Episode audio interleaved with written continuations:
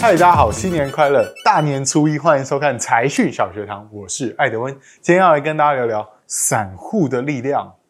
为了拍这一集，我留了一整个礼拜的胡子，大家觉得怎么样？有没有像 Robinhood？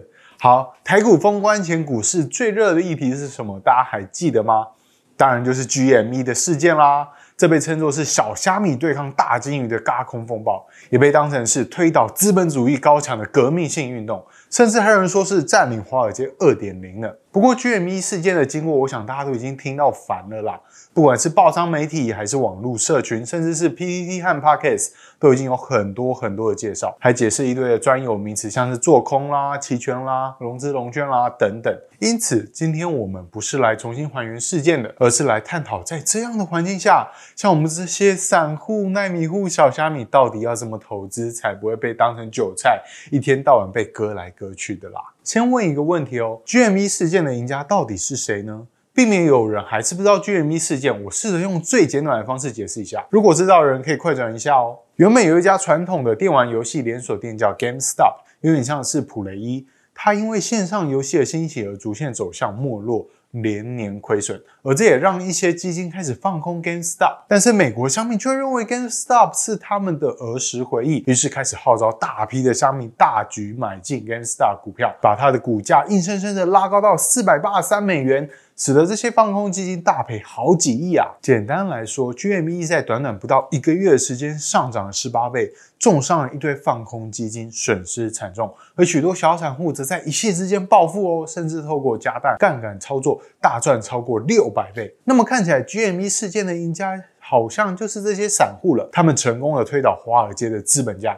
让这些空头基金认错，但是重点就是这个 but，GME 的股价在空头认错后开始下跌，从四百多一路跌到五十几美元，腰斩腰斩再腰斩。除非是刚好卖在最高点的投资人，否则在高档入场的散户恐怕要被套牢好一阵子了啦。因此，严格来说，这个事件没有赢家。那么，我们该如何解读 GME 的事件呢？首先，有人说 GME 事件让人看到散户团结的力量，并开始在全球搜寻被过度放空的标的，试图复制这场轧空风暴。确实也有几个类似的案例重演哦，但似乎都没有 GME 那么有凝聚力和回响。所以，也有人认为，其实 GME 事件中的多方主力并不是小散户或者是乡民仔仔啦，而是做多的基金和大户，只有他们才能决定资金的走向。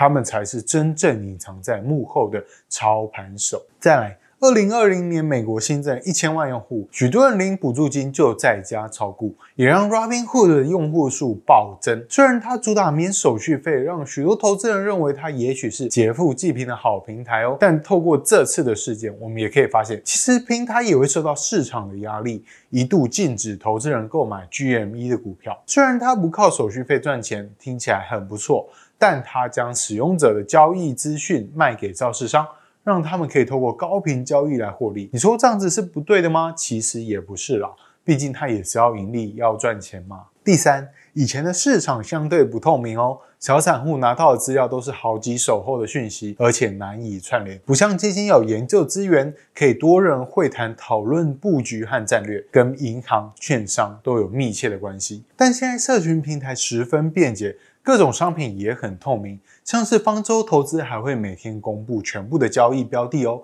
因此散户也可以互相呼应，透过各种杠杆、融资、融券，再加上一些投资社团或社群的研究能力也很强，乡民更是卧虎藏龙，使得如今散户也能坐上牌桌玩个几把。那台股也能复制 GME 的事件吗？根据全球 Citadel 券商统计，散户在二零年占交易比率为二十 percent，比一九年成长了一倍哦。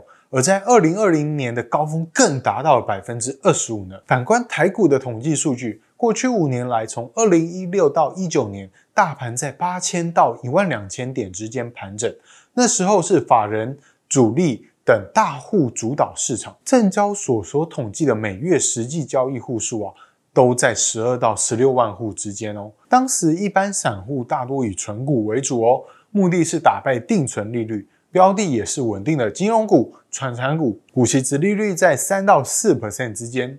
接着台股在一四年开放当冲，一六年将标的扩及到大部分的股票，但真正让散户大举涌入股市的主因，却是在一九年起手机 APP 下单的普及化，营造出让散户方便进出的环境。再加上引进高频交易，更是有利于当冲交易哦。当冲交易占台股成交张数比重，从二零二零年初的十一到十三 percent，到了二月疫情快速蔓延的时候，拉高到两成以上。紧接着，在十一月大盘向一万六千点奔驰的过程当中，都维持在二十到二十八 percent 之间。可以说，散户是当中占比放大推手之一哦。前面提到，一六年到一九年间，台股每月实际交易户数大约在十二到十六万户之间嘛。但是二零年以来，每月交易户数一直在十八到二十五万户之间。到了十二月交易最热络的时候，更是冲到三十万户呢。有效交易户数可以当作是活跃散户，代表散户参与市场的热度。除了主力及法人以外，年轻投资人更是异军突起哦。不论你喜不喜欢，许多少年股神确实在市场上有不错的绩效呢。而即使是大型全职股，像台积电，当冲交易也可以占每日交易的一到两成，最高甚至达到了三十一 percent，完全是大象也能起飞的走势啊。而低价的联电、友达，当冲率可以冲到四成哦。热门的货柜航运股当冲比在五到六成，更是家常便饭呢。就算是擅长技术分析、有二十年以上看盘经验的老手，遇上高频当冲盛行、价格快速的拉高杀低，也是看到很头痛啊。如果大家还有印象，二一年一月五日盘后，长荣公布二零年十一月单月 EPS 高达零点八五元，明明是超好的成绩，但公布隔日股价却大跌六点四八 percent，次日再跌九点六四 percent，凶猛的杀盘，当冲率也都高达五十五 percent，滚量大杀，令市场对于股价的超前部署非常震撼呢。或许台股很难复制 GME 这种轧空的风暴。但是开户数大增，散户大举进入股市的状况都是一样的啦。我们也可以看到台股前二十大市值的个股中，在八百张以下的散户持股比率增加的个股，包含台积电、中华电、联电、国泰金、台硕等等。其中只有电子股的涨幅比较大哦，其余的电信、金融类股涨幅比较小，但却一向是散户喜爱的高值利率股。这又是当冲以外的另一种散户面貌。回顾台股封关前，在二零年冲破一二六八二后，不断创下新高。即便外资大幅卖超，却也正好给予政府退休基金很好的加码点。另一方面，散户也跟着大举进场，不论是当冲或存股，参与数大增。每月有效交易户数由一九年的十六万户倍增到去年底的三十万户，散户势力日益做大。最后，我们做个小结。透过 GME 事件后，我们发现大型基金也不是无所不能啦。现在的社群平台可以轻易的召唤一群狂热群众哦。各种类型的交易不仅快速又透明，股市不再是基金、法人等大户的提款机，散户同样也可以参与这场金融游戏哦。而台股的散户占台股比重不断上升，其中台币强升，海外理财的难度比较高，是其中一个原因。此外，台商回流，资金充沛，加上利率太低，台股殖利率有较高的吸引力，也是另外一个因素哦。总之，不论是全球还是台股，有了大量新增的活跃散户参与，势必会让股市有不同于以往的新面貌哦。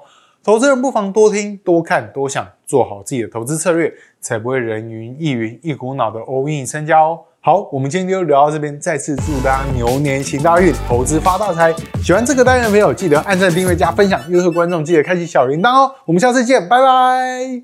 散户虽然不像基金、法人拥有许多资源，但现在科技发达，许多趋势报告、财务报表、各种资讯已经相对透明。